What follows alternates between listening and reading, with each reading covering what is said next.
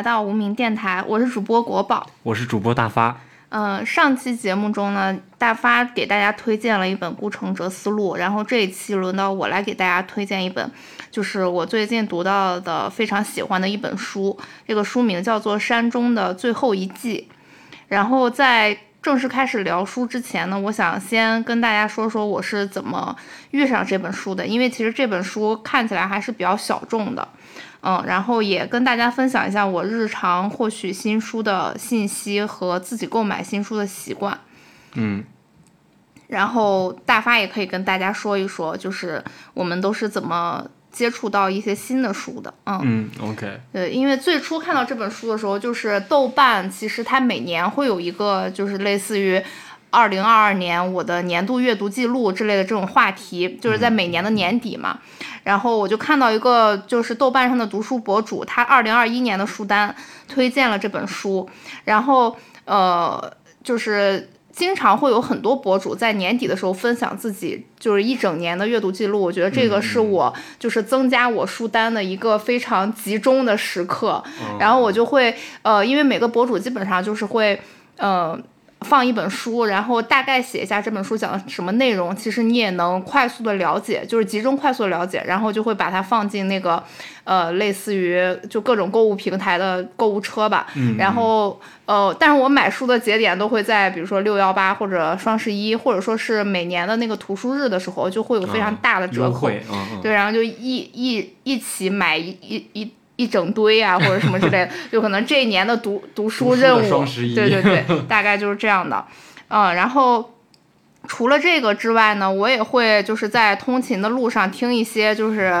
嗯就是读书推荐类的活动，就像我们其实也是。啊，不是，会听一些读图书推荐类的播客，就像我们其实也是这样的，就是每期会给大家推荐一些书，嗯，然后我印象最深的播客就是文化有限，然后这个书它就是会，呃，这个播客它会每期推荐给大家一本书，但是它会在每年的年度就邀请一百位，呃，播客的那个播。那个主播，然后去推荐他们今年最喜欢的一本书，就是你这样在年底你就突然多了一个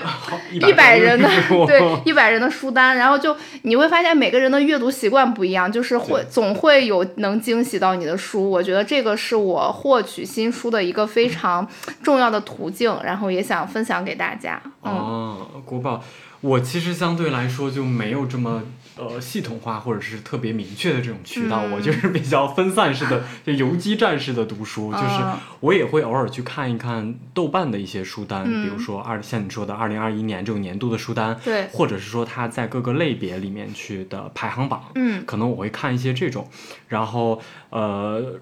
呃，另外的话，我其实最近这几年吧，最近这两年我其实会按照。大的方向，比如说今年我可能想读读国内的书，嗯，然后国内的书，比如说今年，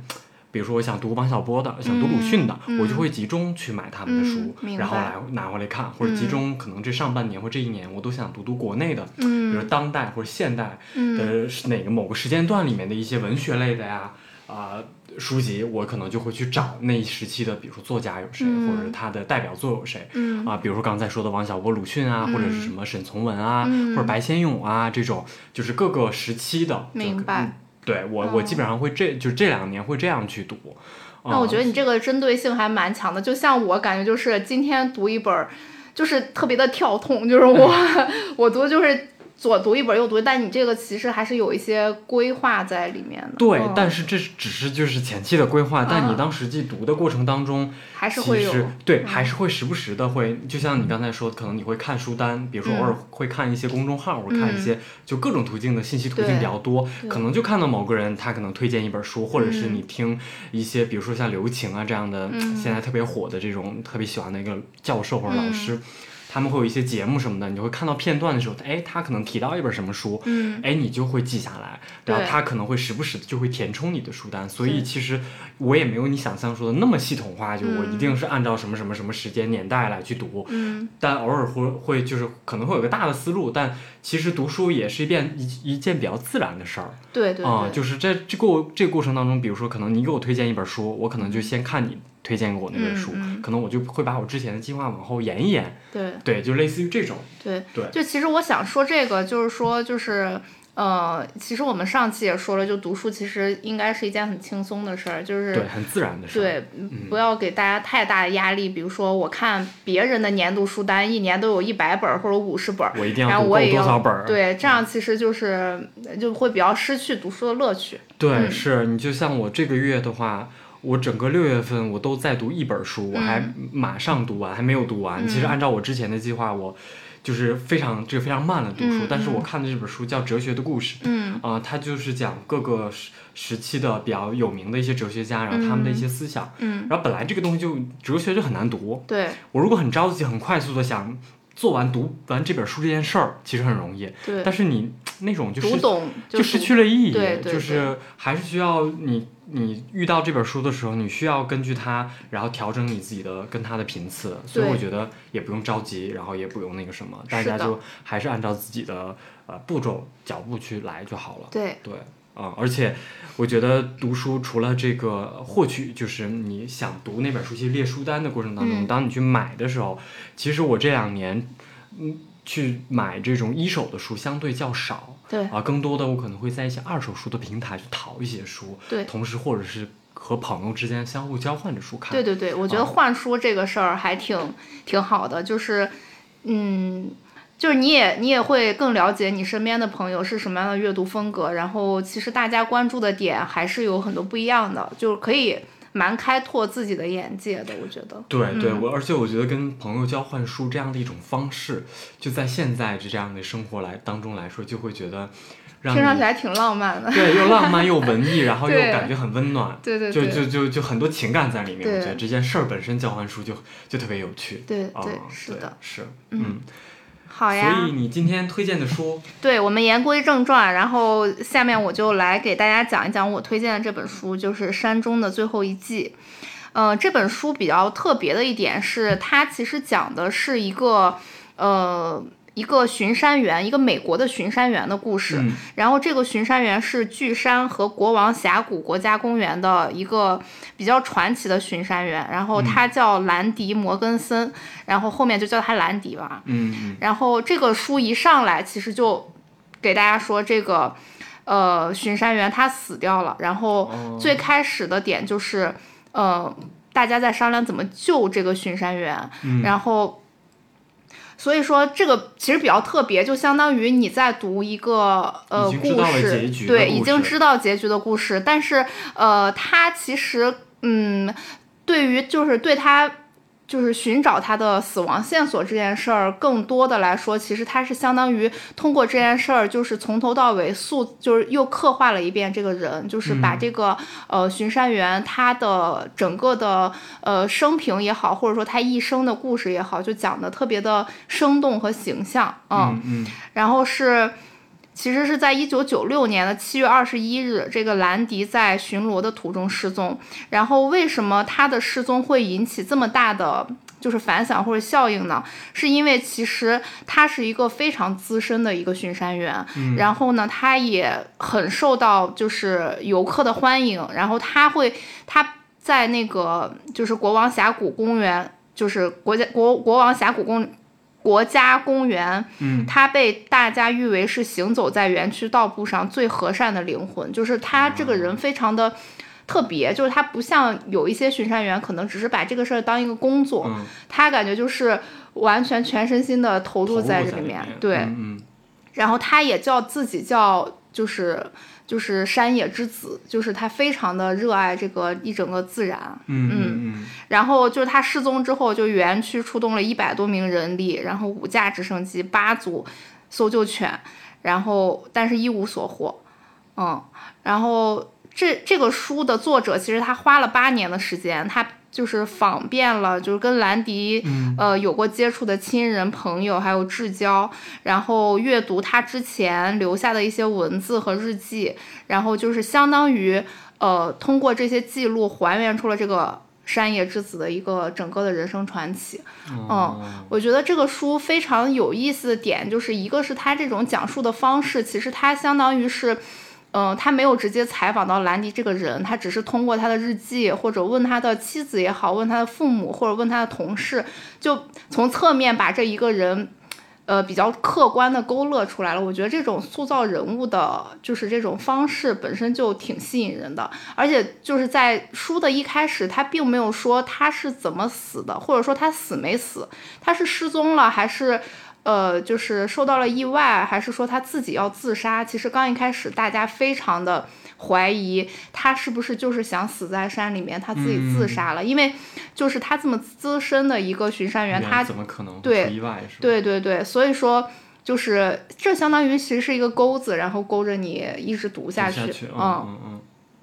然后其实关于这本书，我主要是想聊几个点，也是就是跟这个内容相关的。一个是就是他，因为他本身是个巡山员，然后这个书里面描写了非常多，就是。大量的美国的优山美地呀，然后巨山和国王峡谷的这种山野的景色，然后因为我读的那段时间就是在疫情的时候，就是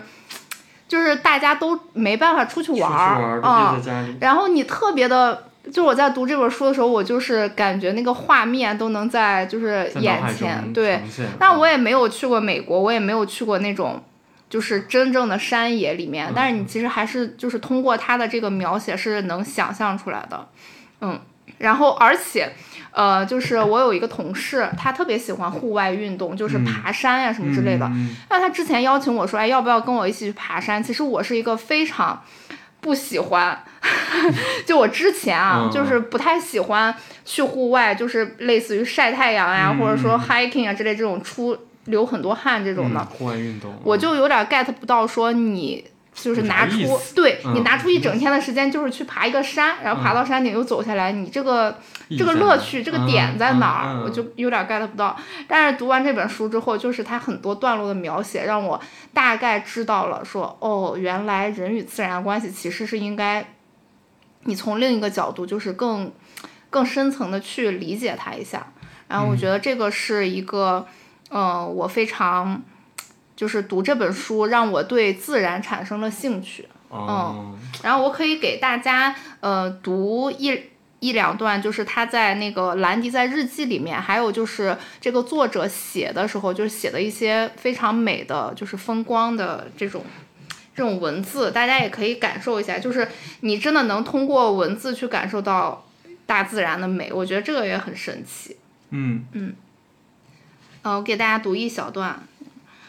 有一天，兰迪巡逻完毕，回到哨所，抬头看见傍晚的高山余晖，心里顿时充满一种伟大的感觉。他写道：“我绕着夏雷伊湖尾端走，湖面上飞鱼点点，阵旗凌空，四周一片寂静，连水花声都听得见。飞鱼跃出水面，我看见鱼鳞银光闪闪。”我走下最后一段坡道，朝哨所前进，目光越过箭头湖，在迷蒙余晖中朝平秀隘口望去，内心胀满喜悦。那一刻，我完全明白罗梭罗在雨后奔跑回家的感觉。顺着你的天性成为野人吧，就像野地里的蕨类与沙草，无论如何都不会成为人工草皮，让大雷奔腾吧。然后我就觉得好自由啊！就是你读到这种话，你会就是起鸡皮疙瘩的那种感觉。就是他描绘的那种景象，比如说他说那个飞鱼从那个很平静的水面里跳出来，然后能看到鱼鳞的对映着那个光。对，我就觉得这种就是其实我们很多时候就我会看到一些景象，就有时候你开高速，它周围有很多那种大山，就是那种山野的时候，你看到你会觉得啊。就是你，你的你的表达，你的语言表达都已经跟不上这种美了。但但我我我就会就是经常说啊，太好看了。但是你也说不出来什么更高级的话了。所以我觉得他能就是很细致的写下来这些景象，对，我就觉得哇，太不可思议，就很很想很想去看看他看到的景象。然后我也觉得就是。想跟大家探讨一下，就比如说人和自然这种关系啊，或者说，呃，是因为我们年纪大了，所以才更爱去感受自然呢？还是说我们其实小的时候很爱自然，等到我们人长大了之后，进入现代社会，你可能慢慢就离自然越来越远了？嗯，嗯，我其实我其实觉得人和自然关系就还挺微妙的。嗯。就是回顾别人不说，就说我自己的成长一个历程，我就觉得小的时候其实对自然的接触，就是我印象里的对自然的接触，就是小的时候，因为我们家呃有两个山，南山和北山。嗯。啊，就两个算是比较自然的地方，我能够能够接触到的，所以那个时候，比如说跟。呃，学校会组织啊，或者是可能周末的时候，家人会带着去南山北山转一转、玩一玩。那个时候还会呃采一些什么松树、松树毛子什么的，类似于那种，或者采一些木材之类的。然后那个是小的时候接触自然的最多的就是一个一个情景。嗯嗯。然后那个时候。小的时候其实没有概念，嗯，没有什么概念，对，就觉得好玩儿，对，好奇心，我我不想在学校待着，或者不想在家待着，哎，我要出去去外面玩一玩。但是至于那是哪儿，我可能去个儿童公园也很开心。对，但去自然当然感觉是不一样的。嗯，但那个时候小的时候，其实你并没有那么多的辨别能力，很模糊。对，很模糊。对，然后等到后来稍微大一点的时候，尤其是开始上初中、高中往后的时候。就会发现那段时间会跟自然有一个断层，嗯，就那个时候你的全部的注意力在你的学习、升学，嗯，然后升学，由大学毕业之后就是工作，你，因为我们基本上都是在城市里面，对。尤其是从就即使是我是小地方小城市出来的，也会往大城市去集中去走。包括我大学在杭州，然后可能毕业之后来到北京。对。就就我的周我的所有的注意力，然后我的时间，然后我我要所干的事儿，都需要在这个社会里面，在这个城市里面去完成。对。嗯，中间偶尔可能像你之前说，周围有朋友去约着去户外，然后去玩什么的，那个时候我也并不排斥。嗯。但是。那个时候会就好像没有一根弦儿，它会牵制你，让你觉得你跟自然有多大的联系。那个时候是没有这个概念的。然后可能偶尔出去放松、放松、放松，会觉得啊，这个景色很美，比如去黄山啊，或者去丽江，或者去大理啊这种地方，可能自然风光会很美的地方，你你还是会被那种自然的东西会吸引，然后你会很感动，然后也会觉得可能玩的也很开心。但那个时候还没有，就是还是很少。起码是我啊，我自己就还是没有感觉到跟自然有很强的连接。对，就是我，就包括我也是，就觉得，OK，去爬山就是可去可不去的一件事儿。对，那个时候啊，觉得嗯很放松，或者到山顶了去吹吹风，对啊还是很享受的。对，但可能也就那一瞬间。对。然后等你到回来之后，你回到你的日常轨迹生活之后，你就忘掉了。对。因为没有那种感觉。对。然后，但是就像你刚才说，尤其是疫情之后，我觉得。会有一个很大的变化。对，第一就是疫情，它把你锁在这儿了，你没有像之前那么自由。你想出去爬山，你想出去玩儿，嗯，想去哪儿接触自然的时候，你可以接触，你没有这样的这么好的选择权了。嗯。然后同时，在疫情起来之后，公园儿反正成成为了炙手可热的地方，比如像北京长安公园啊、北海公园啊，什么各个什么玉渊潭公园，就各个玉渊就是那些公园，大家都会。就只要政策允许，大家安全情况下，大家会大家都会往里挤，都会往里跑。就是在今年会觉得它一限制这个公园，就是大家都爱上了公园。对，然后你这个时候，我觉得反而会给我带来一种，就是即使是公园，它在一个很小的地方，它没有自然那么开阔，可能它有一些即使是人造的东西的时候。你还是能够，就是首先自个人的感觉，你就会能够沉下来了。嗯啊，嗯，这个时候你去公园就完全不是说我没意思、无聊拉着去，而是我想去公园，我想去接触一些自然，去反哺我一些东西。而呃，无论是缓解我这个疫情，还是工作，还是社会现生活的压力也好，还是说我是真的很喜欢去呼吸呼吸那家里面的空气，然后看看那边的花树草。对，即使一朵花，你都会觉得。它会让你好像心情好，心情好一点，会让你有一点点感动的感觉。对对，我就觉得这个时候的改变，对心态的变化，你会觉着可能，我觉得人需要更亲近自然一点，因为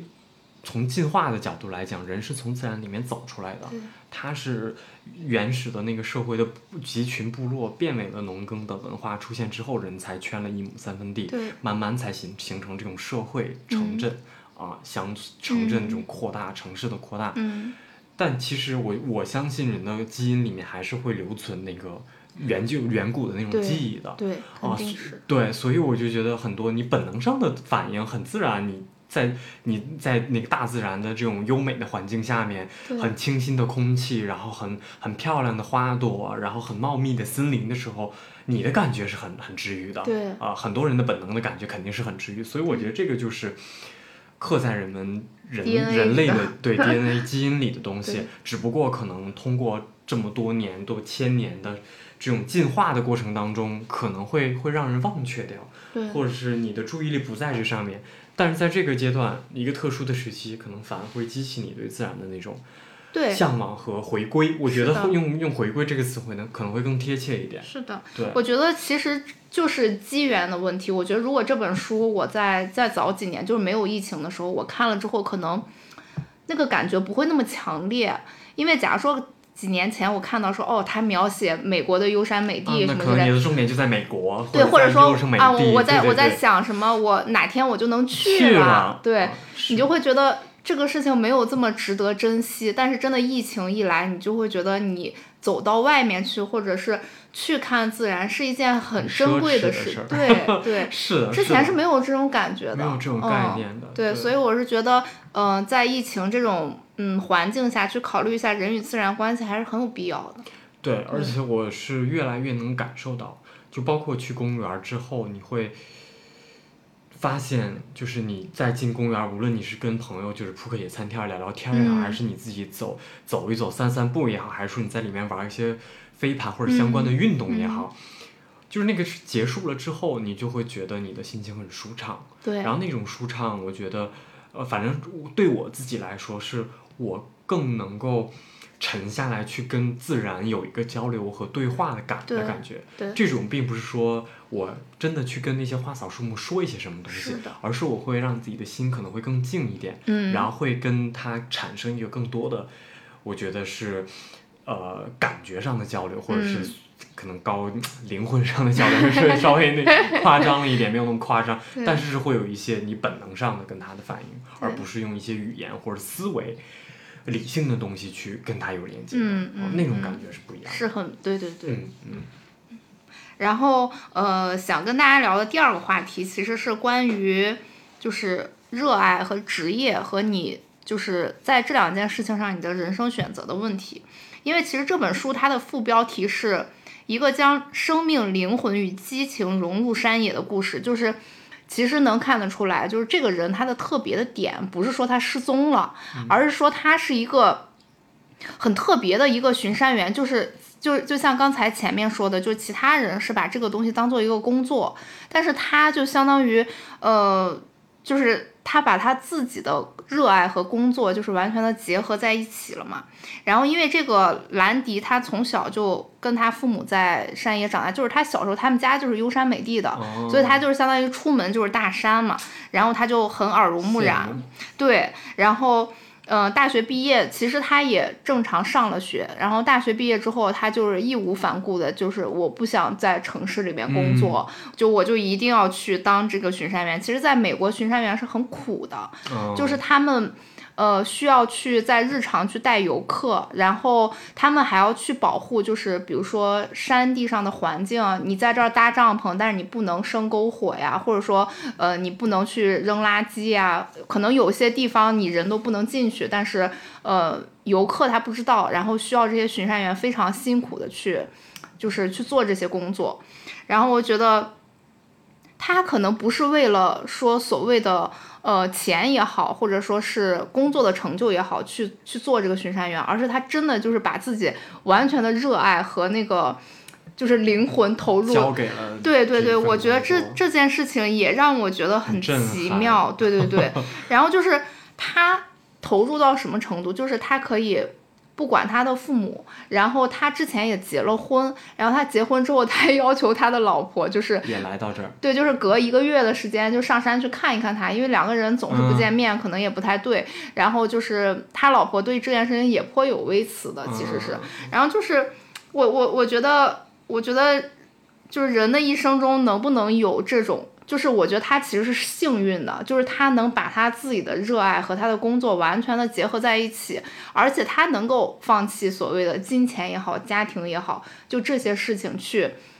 嗯，怎么讲，去去去去追求他的热爱吧。然后就是前面说的这个问题，其实最近也非常想跟大发聊一聊，就是因为呃，之前大发的爱好就是我们俩共同爱好，其实摇摆舞。然后大发现在呢也是呃渐渐的将摇摆舞就是开始教课了嘛，就其实相当于用热爱去呃赚钱也好，或者做一份兼职也好，就是就会碰到就是工作跟兴趣爱好就这两点平衡的问题。所以我觉得我们俩可以，呃，聊一下这个问题。嗯，嗯，是，我觉得这个话题很有趣，其实也是我这两年一直在，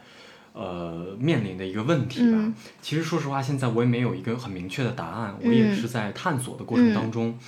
然后，但是在这个阶段，其实有很多有趣的事情，也想跟大家做一个分享吧，就做一个简单的一个交流。嗯嗯。其实跟这个这本书的主人公，我我觉得我的我的这个经历跟他还是有点不太一样。对对。因为我觉得他太特别了。对他太特别，而且他本身应该是从他刚工作开始，基本上就投入了他喜欢的东西。对。所以我觉得他是非常幸运的，幸运的是在。他很早就知道能和，而且找到了他喜欢的，就热爱的东西，同时又把它作为了这个事业。我觉得这个真的是很难得。对于大部分人来说，我觉得都没有这么好的一个运气。对你像我这种，就属于在半路上遇到了自己喜欢的事情啊，就是这两年开始跳摇摆舞嘛，然后越跳越喜欢，越跳越喜欢。啊，不仅仅是这个舞蹈技巧本身，而且还有它背后的一些文化以及这个社群里面的。啊，很多关于人之间关系的问题，就都会让我觉得很很有值得我学习和很很想让我付出时间和精力在上面的动力。嗯。然后，其实，但其实这两年，因为家庭的一些事情，然后再加上呃我个人这个职业发展上的事情，其实我会把我的本职工作脚步放慢了一些。嗯。而我这两年的更多的时间和精力就放在了摇摆舞上。对。无论是训练也好啊，嗯，还是开始现在开始教课啊，兼职做老师也好啊。然后给我的一个很大的感受就是，当你真正喜欢一件事事情的时候，当你很想去做一件事情的时候，那个东西是不需要你做特别特别多的决心和对坚持的东西，因为它不是一件痛苦的事情，它是一件很享受的事情。呃，当当然不是说在这个过程当中一点痛苦都没有，就可能我们训练早起，或者是你去做一些。呃，开发身体的下软开什么都太痛苦了，很痛苦。但是，呃，你会觉得那个东西是你能撑过去的。嗯啊，然后，但在大的这个时间段落里面，你会很想，只要你有时间有精力，你就想去做这件事儿，而不需要你给自己做很多的预设，给自己做很多的这个准备工作。嗯，我要做一件事儿了，我应该坚持，没有这些特别多的东西。对，而是你。真的就是，我觉得那个是发自内心的热爱，嗯，它会像本能一样驱使你去不停的在上面付出，不停的去研究它，然后不停的去进行实践，嗯，啊。这个过程，我觉得我是没有办法阻挡的。嗯，我没有办法说我现在就停止这个事情，我要回归到我的本职工作，赚更多的钱。嗯，这个是我现在做不到的。对啊，但反过来还有一个就是面临着现实上面的原因。那如果你本职工作你不做了，那你这个目前的兼职工作肯定没有办法养活你，尤其是在北京来养活我。那我该做一个什么样的角色？对，所以其实目前的我的状态是，呃，看就是。尽量让他们俩平衡一下。对，我觉得也，嗯，我可能想的也不是平衡的点，就是想着，第一，我是不会把摇摆舞这个事情丢掉的，嗯。啊，然后第二就是我会在想，在现阶段的范围内，我应该去找一份什么样的工作，或者我应该适合一样什么样的工作状态，能够保证我的日常的呃开支，或者是现实生活当中的一些经济上的原因，然后同时，呃。能够在我的职业发展能不是说完全把它丢掉了，所以这个其实是我目前面临的一个思考的一个问题，我也没有一个明确的答案，但我在现在再去尝试，但我觉得对于我来说，呃，因为有朋友其实在这个过程当中也有跟我聊过，说，哎呀，你你不应该那么冲动，当时从那家公司离职或者从那个大平台离职，然后出来什么怎么怎么样。呃，可能或许他说的是对的。如果说你想在一个行业里面去深耕，或者你想去上升到一个什么样的高度，你需要有一个很好的背书，或者是你需要有，在有你有基础能力的前提下，你要需要有一个背书和你有一个很漂亮的简历和甚至是你之前做过的相关的事情的呃经验。啊，这个都是需要的。但是我在一个特殊的时间点做出了一个选择，它让我可能把更多的精力放在了我热爱的事情上。面之外，我现在并不觉着很后悔，或者说是很很，因为我觉得人的成长过程要要去拉一个很长的时间线去看，你可能我再过十年二十年，我再回头看我的抉择，我可能就会或许 maybe 啊，我不确定，我不确定它是好是坏，但是。在看的时候，可能你会觉得那个时候你的视角会不一样。嗯，所以我在现阶段的情况下，在保证自己热爱的东西之外，我也会尽力去呃找一些，就是在我的本职工作之上，我我我再去能够有一些呃不停滞的发展情况下。啊，我现在也在在去尝试做这样一件事儿，但是还有一个更现实的原因，就是现在疫情影响非常大，对，疫情影响非常大，所以各个行业都遭受了不成不同程度的打击，对，包括我们行业也是一样的啊，所以大的环境非常不好，所以对于我来说，现在还是一个呃，用一个大点儿的词，就是前途未卜的一个状态，我不知道未来会是一个什么样子，但是我觉得，嗯，我会就是嗯。首先，我会对未来不说充满希望吧。我我首先我可能会对对自己有一点点信心，就是我不会觉得我的未来会过得很糟。嗯啊，这是一点。嗯啊，同时我也会呃呃很就是面对现实的原因，我也会尽力去做一些，比如说你考虑如何赚钱。嗯啊，比如说呃是不是再找一份差不多的工作，我可能做一个过渡，还是说我可以。平衡就有更多的精力在两边做一个游刃有余的这样的一个状态，啊，都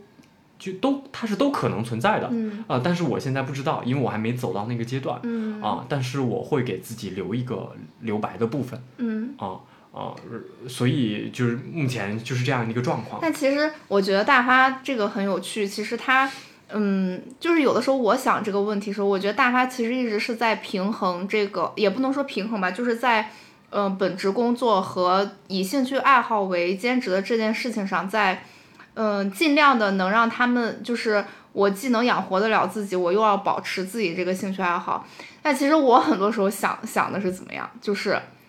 妈的，老子干脆就不工作了啊！就是 我就我就像那些艺术家一样，就是我可以放弃，比如说。呃，我我之前工作一个月能赚两三万，但我现在我就是一个月赚五千块钱，我换一个特别小的房子，然后我吃的特别的不好，然后我就就是支持我的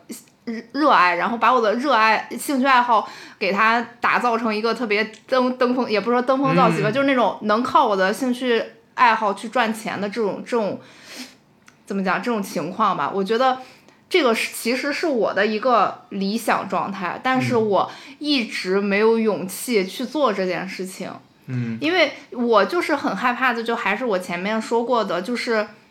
我很害怕我把所有的精力，或者说我要靠我的兴趣爱好去赚钱之后，我对他的那个热情就会消失掉。就是，嗯，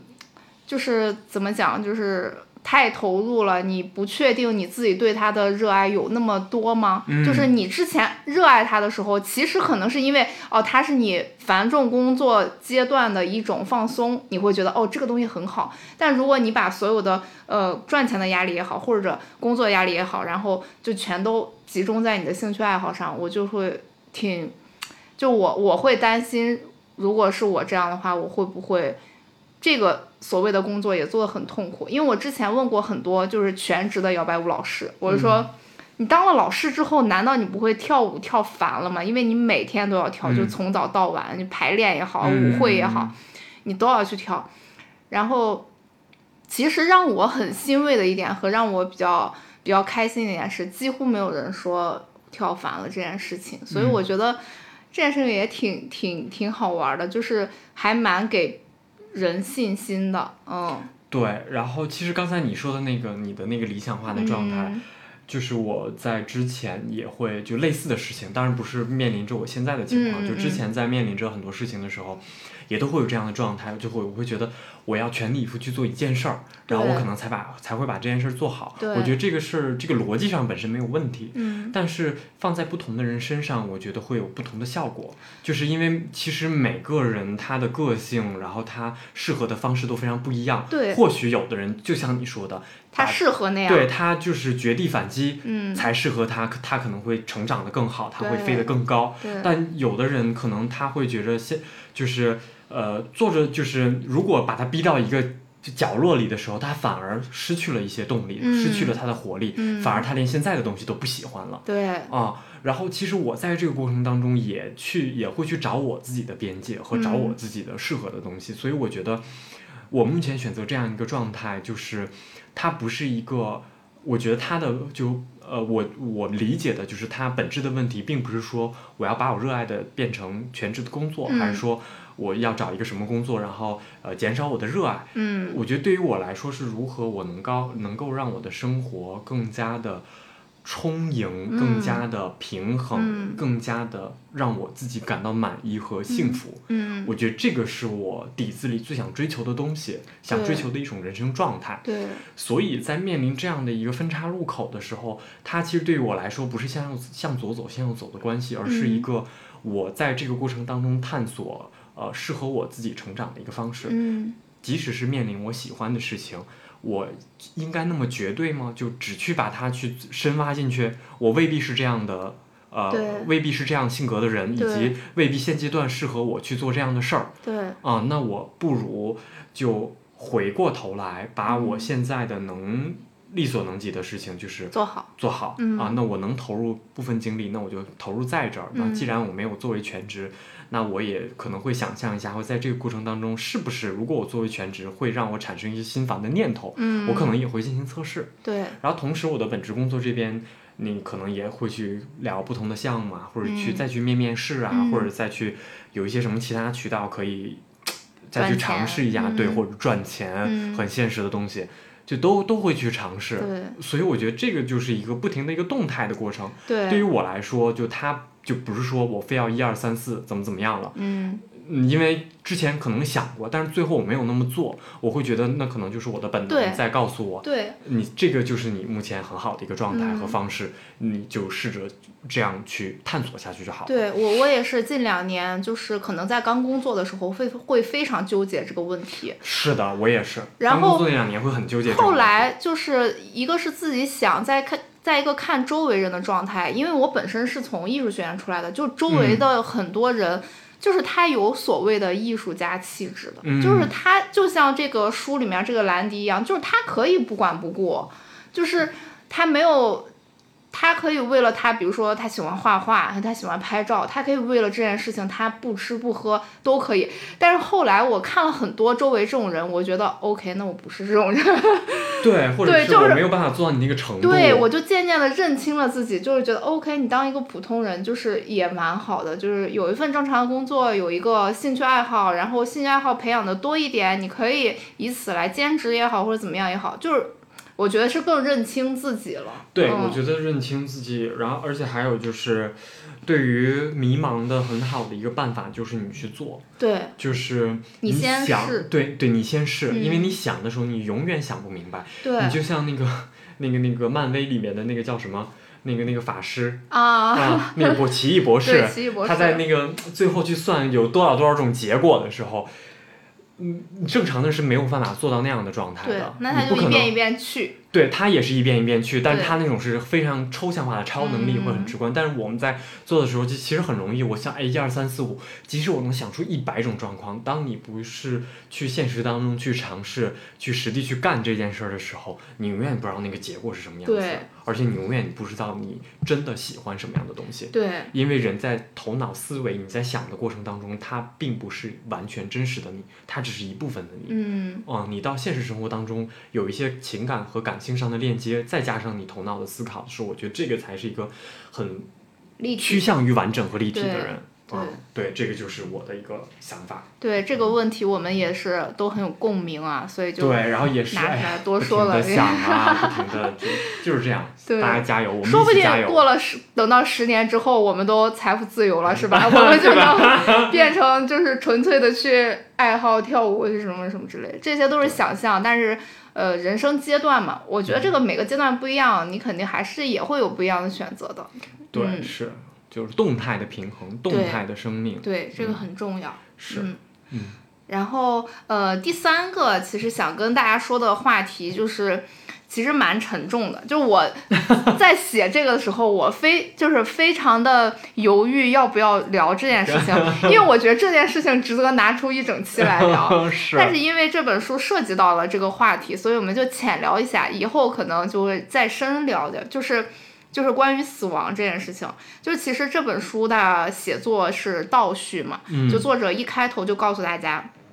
这个主角兰迪的结局是失踪了，然后就是这个兰迪的失踪之谜，其实，在书的最后也揭晓了，就是他五年后，就是在这这个搜索，就是这大型搜索的五年之后，他的遗体才被发现在一处很浅的溪水那里，然后他的骨头已经风化了，然后就是相当于就大家发现他的时候，他已经跟就是溪水、野花、世间万物融为一体了。然后那些什么登山包呀、衣服呀什么之类，其实也都被溪水冲走了。然后就是感觉他是从山里来又走向山里的这么一个人。然后根据那些他的兰迪的同事推断，他应该是在执勤的同途中一不小心就是掉到那个积雪的冰湖里面了。然后由于雪崩，原本只是小溪的这一带，在那个夏天形成了一个暗流，所以说他也不知道这里有一个暗流。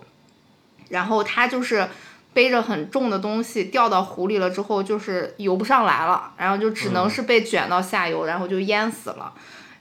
然后很多人就是刚才也说过，很多人是猜测他会不会是自杀。对，因为其实他这个人的性格非常的内向，就是可能因为他他的感受很细腻，像他能写出那么美的。就是风景的画，就是就是一个感情很细腻的人，然后再加上他不太去外面跟别人交流特别多，所以说他性格比较阴郁，所以很多人可能会认为他是不是，呃，觉得他回归到山野里是他自己的一个选择，就也有过这种怀疑嘛。但是其实已经给了答案，就是他也不是自杀的。然后对于这种将生命托付于山野的人，他的死就是带着一种很。宿命的感觉，就是那种，嗯，就是就像他自己在书里说的，他说山就是我的生命，没有山我什么也不是。然后所以就是大家读了他的日记，看了他写的这些东西很多很多之后，就觉得哦，他是不是去自杀了？然后最终就是相当于他很彻底就把自己完全交给大山。对，不管是因为什么原因，就是他，然后这个地方就是。就让人很唏嘘，就是其实他这个事故是很不幸的，但是你说，如果对于一个山野之子来说，这种死亡的方式是不是也挺幸运的？就是他没有说最后老死，被他的亲人送到医院里去，或者说他没有最后就选择自杀，而是就以一种很自然，然后很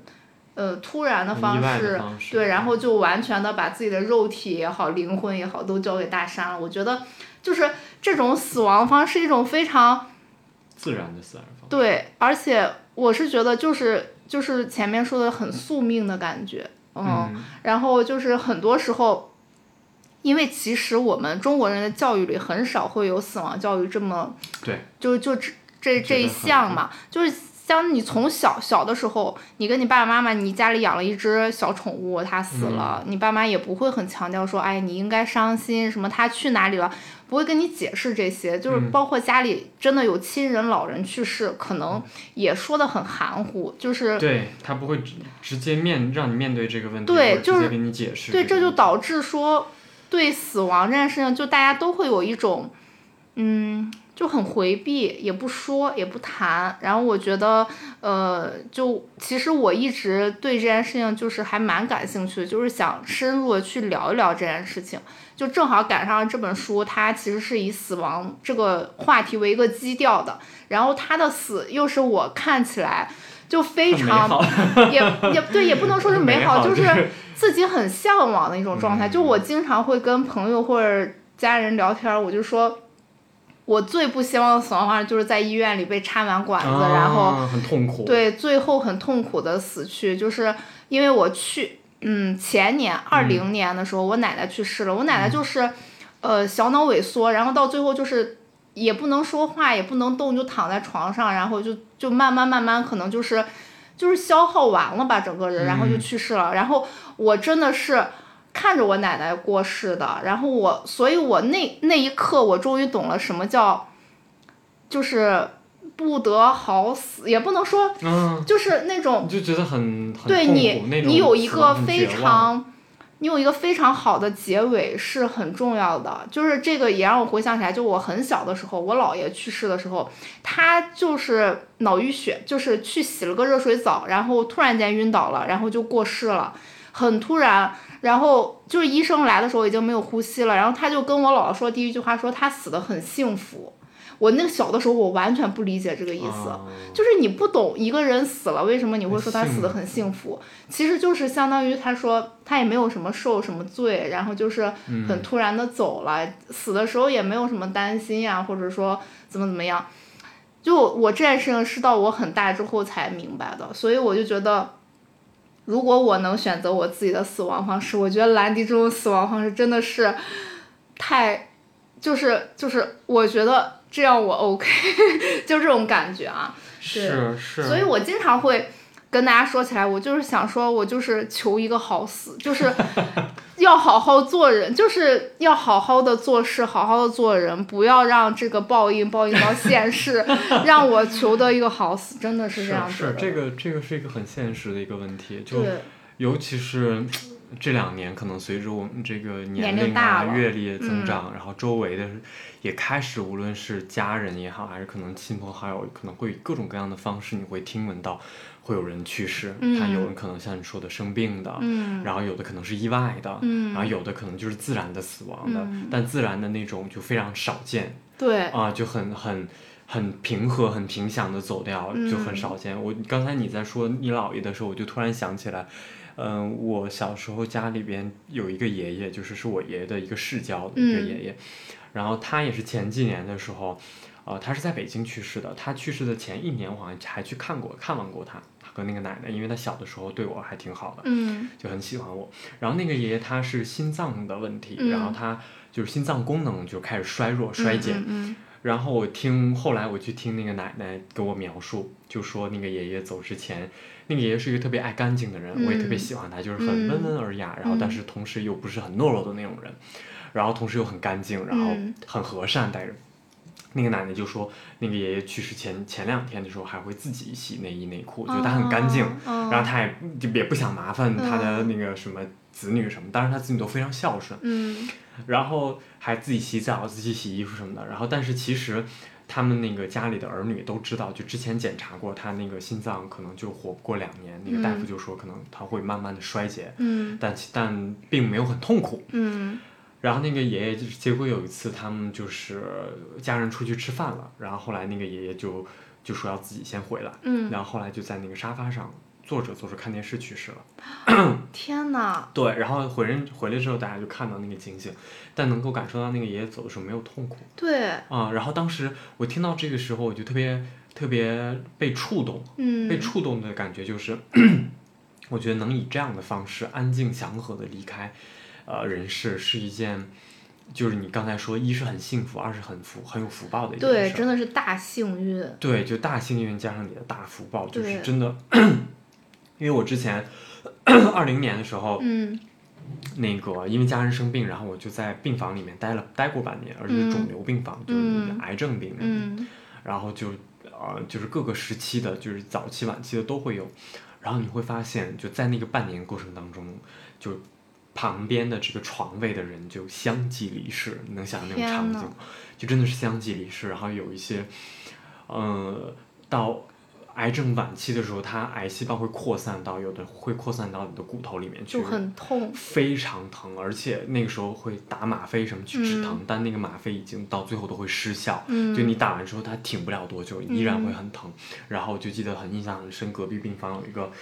呃，有一个女女士，应该是我觉得她应该是四十多岁，就非常很年轻，在病房里面看是很年轻的人。然后她就是因为那个放化疗，就是整个人身体瘦的不行。然后有一个阶段，她每天晚上疼到哭，你能想象？就病房里面就就响彻她的哭声，就也不是那种纯哭，就是哭加喊叫加痛的那种感觉。哇！我就就那个时候就会觉得，但没有几天他就过世了。嗯啊，就类似的这种在在那个癌症病房里面相继发生，然后就会让你觉得哇，人在如果最后的状态。那个时间段，以这样的一种方式走，就真的很，你很惨也好，还是很不幸、很悲伤，就真的是很难过。对，无论你是一个旁观者，嗯，当然你如果你你你如果是设想一下你自己是那样的一个状态，就真的是不寒而栗。对，真的是不寒而栗。然后我就会觉得这个死亡这件事儿是，呃，就像你刚才说的，就是在中国的教育里面，首先它是避而不谈的。对你其实，相当于这件事情是在你自己懂事了之后，你自己开始探索的。对，我觉得两个维度的事儿，第一个维度是，你不谈这件事儿，我觉得很多人就对死没有敬畏感。对。他在活着的时候，因为我呃，这是我个人的想法啊，就会觉得就是你在生生着的时候，你在活着的时候，如果你能够去想一些你死亡的，因为死亡其实，呃。它会是一件比较可可怕，会比较黑色的东西，因为死了嘛，一听你就会觉得很不舒服。但当你活着的时候，尤其是你从无论从小什么时候你去想或者去思考这件事儿的时候，我觉得人会对生命有一种敬畏感。对，你会对自己，呃的生活之外，尤其是你自己的一些行为准则，我觉得甚至是包括道德层面或者伦理层面的事情的时候。你会对自己有一些约束，对，是的。你不会任自己的本性或者本能的一些不好的东西，让它肆意去散发放肆和发泄出来，或者说甚至是没有底线出来。嗯，我觉得这个是很很重要的一个意义。嗯，但是就现阶段像你说的，我觉得很多国人，就我接触到很多人，他是没有这种感觉的，他没有给你这种感觉的。有些人他会说不好听点，就是不择手段，或者说他没有一个自己的。行为底线的东西在里面。对，我觉得这种底线，一个是法律约束你，道德约束你，再一个就是你真的是你自己的内心，就是。对这个，我觉得就那天我对我读到一句话，就是说，你的制度再好的制度，它是解决不了人性的问题的。对。对。哦，你各种政治制度，你民主制、奴隶制，还是说你再往前的贵族制，还是什么寡头制，这些所有的你政治上的东西。你看，没有一个是完美的。你发展到现在都是。啊，现在政体没有一个是是是很完美。它解，因为它不能从根本上解决一些人性的问题。当然，它也没有这样的功能。啊，从从那个另一方面来说，对，这是一个维度。然后第二个维度，我是觉得，人在有一句话叫做“向死而生”。嗯。就是你，如果把死亡这件事儿，不说你琢磨的很明白，如果你能够去思考，然后去。呃，去想很多关于死亡的事情，你会对你的现实生活会有很大的帮助。对，是的，就是其实，嗯，我有一段时间就会有这种感觉，就是，就是疫情挺严重的，就是可能武汉刚开始的那段时间，还有就是上海，就前段时间上海那段时间，就是你经常会有那种。有些人他不是因为病去世的，而是因为比如说他困在家里，他没有吃的，他自杀。那段时间我每天真的睁开眼睛，自己还能去上班，我真的是心存感恩，就真的是这种感觉。我之前从来没有过这种感觉，但是你当你看到，因为周围的环境很多人就是在真切的离开你死去，你大量看了这个信息之后，你真的是会对你每天的生命都很珍惜，对，然后就很认真的过这一天，你就不像。很多时候你是没有觉知过完这一天的，就是你早上起来就是上班、下班、回家睡觉，这一天就过去了，你是没有觉知。你觉得今天这样过也是一天，明天这样过也是一天，这两天是没有区别的。但是其实你一旦有了这种对死亡的认知和，就这种死亡的认知在在你的眼前这么，就是直观的看到的时候，你会觉得真的你现在健康的生活是一件非常非常幸福的事情。是的，是的，而且就是当你。无论是你亲眼看到，还是亲身经呃亲身经历，这经历不了。大部分人可能经历完就没了，但就很少部分幸运的人可能走了过鬼门关又回来了。那样的人，我觉得他会肯定他有更大更深的感触。对对，但是我觉得就是围绕着死亡这个命题，你如果能够自己去做一些各种方面的探索，或者是现在不是有很多那种体验嘛，体验死亡的感觉，我会觉得它会触发你对于你个人呃往后的生命的历程的一个。一个借鉴，或者说他会给你一个指示，就是呃，或者说他不一定会给你一个答案，但但是他会促使你，会会促进你去去往前看你未来的生活和你之前的生活做一个对比，你该做出什么样的改变，还是说你可以顺着现在的生活状态做一些什么样的呃更更高维度，或者是你在你的。人性上面的，就是很多方面的东西，啊，去去做一些呃不一样的探索也好，哦，对，其实对，就是死亡这件事情，我也不是会每天都去想呀，或者怎么样，是的，但是肯定会隔一段，但是真的肯定会隔一段时间，你就会想起这件事儿来，就是不管是主动提到，还是说你因为某一件事情触动到你，我觉得这种阶段性的思考，就是很全面的把你的。就整个的人生也好，或者怎么样，它会促使你做一个复盘，或者说，呃，对未来是怎么规划，或者说之前我是怎么过的。我觉得这是一个非常好的一个对自己的提醒。就是我会某在在一段阶段之后，我就会在某天晚上睡不着觉的时候，或者说在发呆上上下班的路上，我就会想这个问题。我觉得还是很有必要的。是是，我觉得能够这样思考的人是很。很敏感的，嗯，啊，所以，呃，之前可能有人会说这个东西想那些乱七八糟的干嘛？嗯，但是我觉得这个是值得思考的，因为生死这个就是人生的根本的大事儿。对，你在这个上面多花一些时间和精力和思考，我觉得没有什么浪费时间的东西，对吧？对，呃，它我觉得是很必要的。而且我觉得大家应该，但是就是大家应该，嗯，怎么讲，就是。不避讳谈这件事情，就是我现在遇到一个问题，就是因为年纪大了嘛，你父母年纪也大了，就你想跟他们聊，但是他们都都会特别的避讳，就是觉得不不要聊这个事情，这个事情是不好的，你好像说出来就会怎样怎样。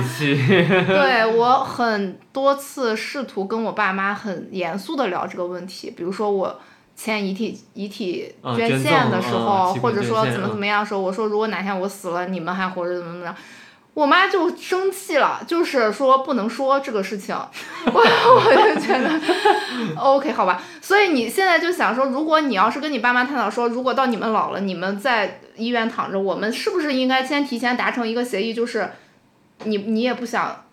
用机器维持你的生命呀，那个时候我。我是提前征得了你的同意，还是说我在那个时候你不能做决定的时候，我去帮你决定？其实这是一些很重要的人生节点的问题，但是这个问题非常对。对，但是我觉得现在的就我们这一代可能父母还是观念比较老旧一些，就觉得我不想跟你聊这个话题，嗯，所以我是觉得。可能从我们这一代做起，或者说可能我们对我们未来的下一代什么之类的，会有一些更好的，嗯，对死亡的教育也好，对死亡的看法也好，都会更开放一些吧。是是，不过这一点我倒还好，我妈倒还好。嗯。我们没有说很严肃的讨论过这个话题，但是我妈之前聊天的时候就会说，她说，呃，等她百年之后走了之后，她说。你也不需要给我买墓地，你也不需要给我下葬，你就就找个地方，可能无论是到时候可能找选一个他提前喜欢的地方，就可能把骨灰扬了。他觉得就可以，他可以接受。他说不需要什么年年还去给我祭拜啊什么什么的。你活着的时候好一点，对我好一点就行了。你说走了之后那些呃呃，就是这种习俗上的形式上形式上的东西就没有必要。而且我妈本身也信佛嘛，所以她也不会觉得那个东西会很牵绊她，她反倒觉得她走了之后不想给我添任何麻烦，因为她觉得嗯一世一世的。就还有来世，对，这就是这种，或者是把握好我们现在这个这一世，我们就是母子还是父子，这种或者母女父女这样的关系，那我们就把这一世过好。我们活着的时候，让大家都开心幸福，这个是最重要的。你等人去了之后，你讲究那些形式，我买多多少钱的墓地，还是说我要定期做什么样的那个祭拜啊，这些都没有意义。对，对，是，嗯，所以我就觉得。我妈妈还是比较开明一点的，对，还是希望我们每个人都能，就是更开放的去聊这个话题。对，能够更加开放包容的心态吧。对，包括也有很多，其实很多书它要专门写，呃，这个相关话题的。之后如果我们要是有，嗯，读到相关内容的书，其实我们可以单开一期去。呃，聊得更深一些，或者说，死亡关于跟死亡沾边的东西真的太多了，太对，而且能聊到非常深。对，是的，所以我觉得后续有有机会的时候，找到合适的时间，我们会再继续，再提前做一些准备，然后会会再聊一些关于死亡的内容的。对，是的，好的。OK，那那今天就这本书，我们就对先。